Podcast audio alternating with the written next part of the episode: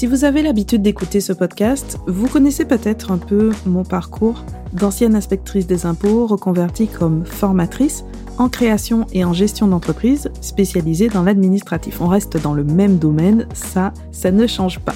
Pourquoi je commence par vous raconter ça? Parce que ça veut dire que au moment où j'enregistre cet épisode, ça fait un peu plus de 5 ans j'accompagne les créateurs d'entreprises dans la gestion administrative de leur entreprise. Et donc après avoir accompagné un peu plus de 300 clients, sans compter les personnes que je côtoie, que ce soit sur Instagram, à travers la newsletter, etc., bah finalement ça fait pas mal de monde et on peut observer quelques schémas, quelques erreurs assez récurrentes. Et donc c'est notre sujet du jour, quelques erreurs à éviter quand on crée sa micro-entreprise, donc toujours du point de vue administratif et de la gestion en général. Comme d'habitude, quand je cite des ressources, vous avez les liens dans la description de l'épisode ou dans la transcription sur j'aime-la-paperasse.com. Donc c'est parti pour l'épisode du jour, je vous souhaite une bonne écoute.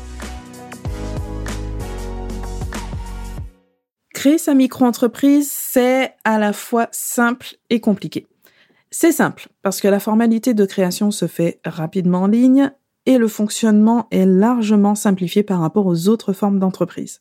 Et en même temps, c'est compliqué parce qu'on ne sait pas toujours comment s'y prendre, par où commencer, et surtout comment éviter au maximum les erreurs qui font parfois perdre beaucoup d'argent ou empêchent de bien développer son projet. Donc évidemment, il y a plein de facteurs au niveau du produit, du service que vous vendez, du marketing, etc mais nous, on va se concentrer sur l'administratif et la gestion d'une manière un peu plus générale avec des erreurs classiques que vous pouvez éviter. Et comme ça, vous mettez un maximum de chances de votre côté pour lancer votre activité dans les meilleures conditions possibles. Évidemment, on ne peut pas tout voir, donc j'en ai sélectionné 7. Ça fait déjà pas mal. Donc à partir deux points, soit que j'observe assez régulièrement, soit dont on ne parle pas forcément, mais que je développe dans le cadre de mes accompagnements, de ma formation dédiée à l'administratif de la micro-entreprise. Et donc, l'erreur numéro une, créez votre entreprise à n'importe quelle date. C'est toujours délicat de répondre à la question quel est le meilleur moment pour créer son entreprise?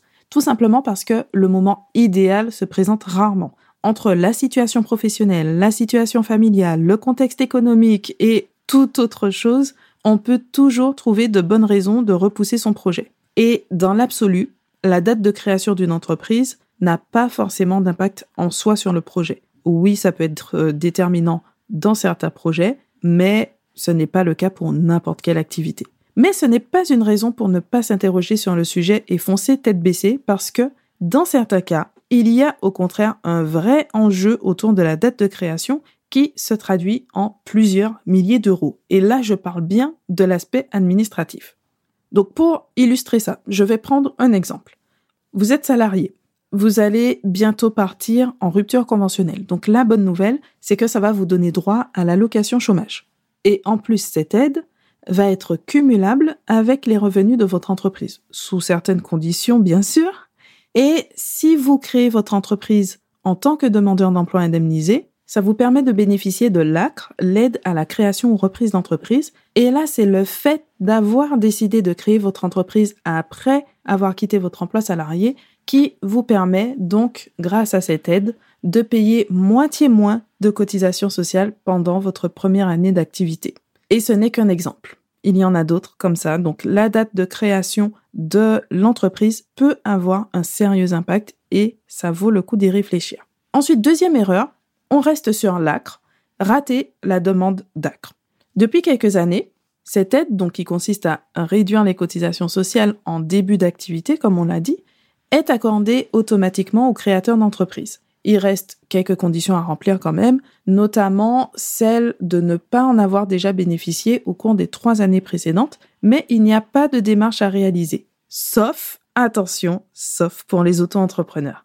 Si vous créez une micro-entreprise, vous devez remplir un des critères de la liste et vous devez déposer votre demande avec les justificatifs donc qui correspondent à la situation qui vous donne droit à l'acre, comme le fait d'être demandeur d'emploi indemnisé par exemple, ou encore simplement d'avoir moins de 26 ans. Donc là, vous pouvez passer à côté de l'aide simplement parce que vous ignorez que vous y avez droit ou parce que vous déposez votre demande trop tard. Elle doit être déposée dès que vous faites la formalité d'immatriculation, c'est-à-dire de création de votre entreprise. Et c'est vraiment dommage de rater un an de cotisation sociale juste à cause d'un formulaire qui n'a pas été déposé. Ensuite, on passe à la troisième erreur. Vous trompez de statut ou de régime fiscal, régime social. Alors, je sais que le terme de régime, ça ne parle pas forcément à tout le monde. On va expliquer un petit peu avant d'aller plus loin. Donc, un petit rappel. La micro-entreprise ou auto-entrepreneur. Aujourd'hui, on utilise un terme ou l'autre, officiellement micro-entreprise, mais je sais qu'on aime bien garder le terme d'auto-entrepreneur. Ce n'est pas un statut juridique. Ça, c'est un abus de langage qu'on utilise fréquemment. En réalité, on distingue deux grandes catégories d'entreprises en France. On a d'un côté les entreprises individuelles, ce qu'on appelle parfois entreprises en nom propre, et même si certaines protections ont été mises en place ces dernières années, au niveau juridique, il n'y a pas de vraie distinction entre vous et votre entreprise, d'où cette appellation en nom propre. Votre entreprise porte vraiment votre nom parce que votre entreprise, bah, c'est vous. Et de l'autre côté, on a les sociétés qui peuvent être constituées par une ou plusieurs personnes. Et là, on parle de personnes morales parce qu'elles ont une existence propre, complètement distincte des personnes qui l'ont créée. Alors pourquoi je commence par cette précision? Parce que c'est important d'avoir conscience que lorsque vous créez une entreprise, vous faites à la fois un choix de statut juridique, c'est-à-dire est-ce que vous allez créer une entreprise individuelle, une SARL, URL, SAS, SASU, etc. Et vous faites un choix de régime fiscal et régime social, c'est-à-dire comment on va calculer et payer l'impôt et les cotisations sociales. Et la micro-entreprise, elle se place dans le cadre d'une entreprise individuelle avec un simple choix fiscal et social. C'est tout. Ça, ne va pas plus loin. Ce n'est pas un statut à part. Le système est simple, tout est calculé de manière forfaitaire au lieu de prendre en compte les vraies dépenses ou la vraie rémunération. C'est avantageux parce que le fonctionnement quotidien est simplifié et ce forfait peut dans certains cas être plus élevé que les charges réelles, comme c'est souvent le cas pour les activités de freelance par exemple mais ça comporte aussi des limites. Si vos charges sont plus élevées, si vous dépassez le plafond de chiffre d'affaires, même si, bon, aujourd'hui, on a quand même de la marge hein, pour une activité qui démarre, mais en fonction de votre projet, effectivement, ça peut être euh, incompatible dès le départ, ou par rapport à votre situation personnelle, si vous avez besoin d'une meilleure protection sociale, pour juste reprendre quelques critères de choix du statut juridique et du régime fiscal. Donc oui, dans certains cas, la micro-entreprise est un choix intéressant, notamment pour démarrer, mais ce n'est pas toujours la meilleure option et là encore, ça mérite une certaine réflexion de se poser la question de pourquoi vous faites ce choix? Est-ce qu'il est vraiment adapté? Est-ce que vous devriez vous tourner vers autre chose? Est-ce que ça va être dès le démarrage ou peut-être plus tard dans le développement de l'entreprise? Ensuite, quatrième erreur, ne pas avoir de visibilité sur les chiffres. Avec le système simplifié de la micro-entreprise, un des pièges, c'est de ne pas trop se soucier des chiffres. On se contente du minimum légal, donc de suivre le chiffre d'affaires à déclarer chaque mois, et basta. Surtout dans les activités de service qui n'ont pas l'obligation de tenir un registre des achats, mais en général, ça s'arrête vraiment là. Le problème, c'est que quand on fonctionne comme ça, on manque de précieuses informations sur l'entreprise, sur l'activité, pour prendre les bonnes décisions au bon moment. Suivre attentivement et même anticiper un minimum votre chiffre d'affaires, ça vous permet par exemple de ne pas être surpris par le passage à la TVA. C'est toujours beaucoup plus fluide que de devoir rattraper de l'administratif en retard avec parfois des milliers d'euros à rembourser à l'État. Et ça, c'est quelque chose que je vois régulièrement, malheureusement. C'est toujours difficile comme situation, ces moments de rattrapage, même quand on se rend compte soi-même que ce n'est pas dans le cadre d'un contrôle fiscal, ben ça reste douloureux. Alors ça, vous allez me dire si vous suivez correctement votre chiffre d'affaires, que vous connaissez les grandes lignes, les plafonds, etc. Ok, ça, vous allez vous en rendre compte. Mais on va prendre un autre exemple. Le fait de connaître vos charges, ben ça vous permet de vérifier que votre statut juridique et que vos options fiscales sont toujours adaptées à votre situation. Ça nous ramène au point précédent, la question du statut juridique, du régime fiscal, parce que ce n'est pas quelque chose de figé. Donc peut-être que vous devriez rester en micro-entreprise, passer au réel ou encore passer en société, pourquoi pas. Et donc faire un point régulier sur votre activité, ça reste toujours une bonne habitude de gestion et pour ça, vous avez besoin d'éléments concrets et donc ça inclut les chiffres. Ensuite, cinquième erreur, confondre chiffre d'affaires et revenus. Alors j'exagère un peu dans la formulation, vous avez forcément conscience que tout votre chiffre d'affaires n'ira pas au final dans votre poche, mais il y a une grande différence entre le fait de le savoir, d'une manière générale, et le fait de connaître précisément l'écart entre les deux sommes. En pratique, le chiffre d'affaires va couvrir vos cotisations sociales. Et en micro-entreprise, si on arrondit, c'est déjà 12 à 21% du chiffre d'affaires qui s'envole.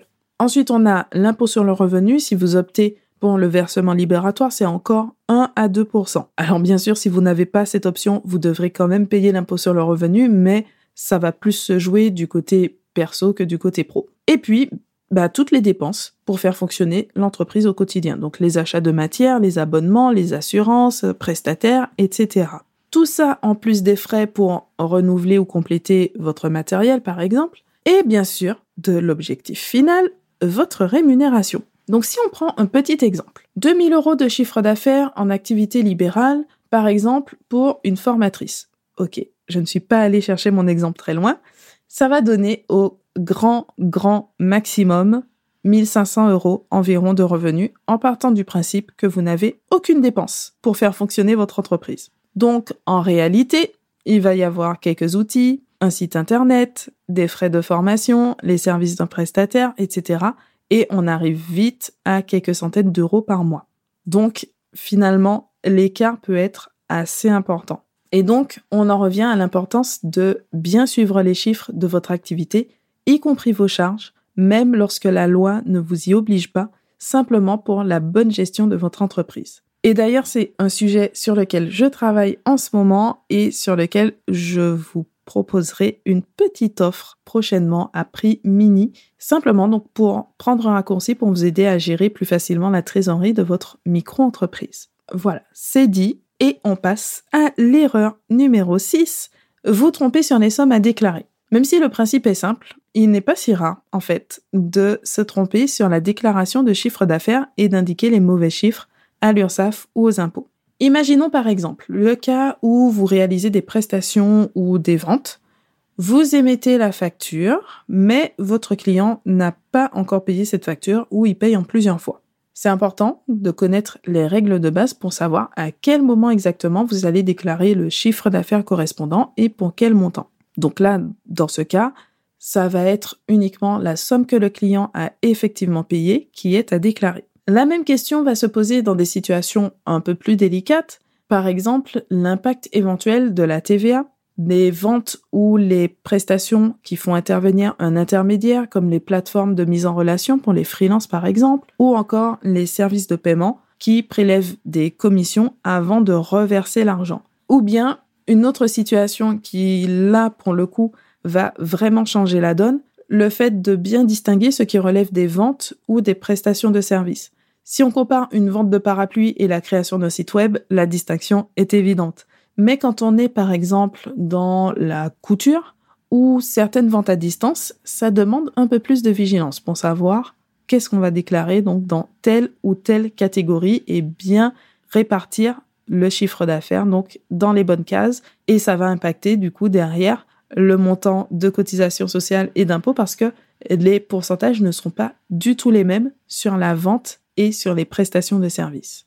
Et on arrive à la septième erreur. Oubliez de sécuriser votre création d'entreprise et votre quotidien d'indépendant. C'est un peu la synthèse de tout ça quelque part parce que lorsque vous devenez indépendant, vous n'avez personne pour vous guider en vous indiquant ce que vous devez faire, à quel moment, c'est quoi la bonne décision ou simplement vous expliquer bah, comment ça marche. Clairement, je pense que l'autonomie est une compétence clé en matière d'entrepreneuriat. Il y a quelque part un tempérament pour ça, même si évidemment c'est quelque chose qui se développe aussi. Mais quand même, heureusement, ça ne veut pas non plus dire que vous devez avoir la science infuse pour vous lancer. Mais simplement, vous devez avoir conscience des enjeux et des possibilités aussi pour sécuriser votre projet. Donc concrètement, ça veut dire que vous avez la responsabilité de maîtriser un minimum le fonctionnement de votre entreprise, même lorsque ce n'est qu'une micro-entreprise, entre guillemets, parce que vos obligations en tant que professionnel sont les mêmes que pour n'importe quelle entreprise dans la plupart des domaines. On a tendance à croire que c'est juste une micro, donc ça va, on a juste deux, trois choses à faire et c'est bon, la loi, elle est beaucoup plus souple, elle est beaucoup plus cool parce que c'est une toute petite entreprise, mais en fait, euh, non, ça, ce n'est pas vrai.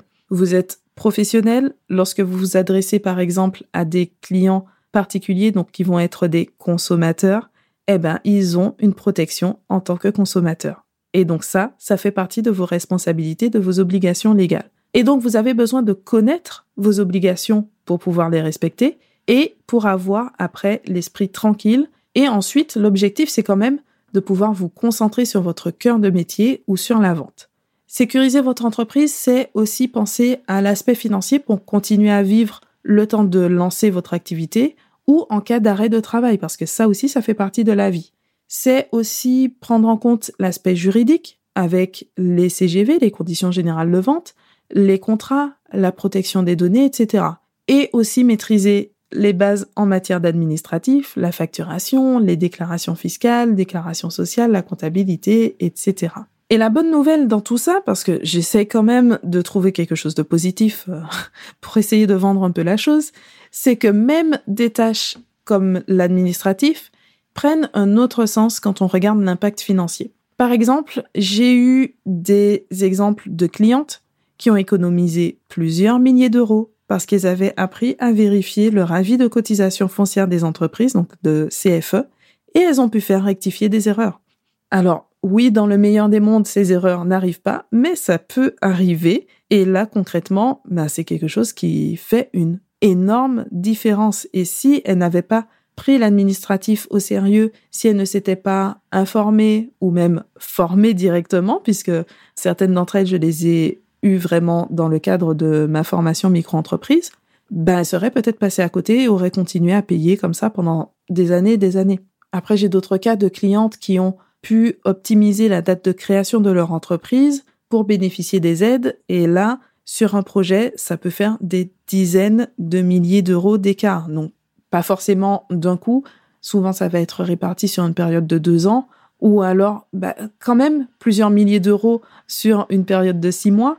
Donc ça, évidemment, ce n'est pas le quotidien, ce n'est pas sur la, majorité de mes clients, bien sûr, mais même si je prends des situations un peu plus marquantes pour illustrer l'importance de la gestion administrative et l'enjeu stratégique qu'il y a derrière, ça fait quand même partie du quotidien de n'importe quel travailleur indépendant. Et vraiment, ça c'est ce qui me motive chaque jour à continuer à former les micro-entrepreneurs pour que l'administratif ne représente plus un obstacle dans le parcours entrepreneurial. Donc si je dois faire un résumé ultra rapide de ce qu'on a vu dans cet épisode de podcast, on a vu donc cette erreur à éviter quand on lance sa micro-entreprise. Donc première erreur de créer votre entreprise à n'importe quelle date. La deuxième, de rater la demande d'ACRE, si vous y avez droit, bien sûr. La troisième, de vous tromper de statut juridique ou de régime fiscal ou régime social. La quatrième, de ne pas avoir de visibilité sur ces chiffres. Et là-dessus, je vous renvoie dans la description de l'épisode si vous êtes intéressé, pour avoir un raccourci pour faciliter la gestion de votre trésorerie. Cinquième erreur, confondre votre chiffre d'affaires et votre revenu. Donc ça revient à la question de la gestion de l'argent, des chiffres, de la trésorerie. Sixième erreur, vous tromper sur les sommes à déclarer. Et septième erreur, ne pas sécuriser votre création d'entreprise et votre quotidien indépendant d'une manière beaucoup plus générale. Merci d'avoir écouté cet épisode jusqu'à la fin. J'espère qu'il vous a plu et qu'il vous inspire pour votre parcours d'indépendant. Comme d'habitude, vous retrouvez la transcription complète de l'épisode de podcast sur j'aime-la-paperasse.com. Vous avez tous les liens dans la description de l'épisode, qu'il s'agisse des ressources que vous pouvez télécharger gratuitement de la formation micro-entreprise et également les premières infos pour gérer sa trésorerie de micro-entreprise. Si ce n'est pas encore fait, pensez à laisser 5 étoiles ou même un commentaire sur Apple Podcast ou Spotify. Et quant à moi, je vous dis à très bientôt pour le prochain épisode.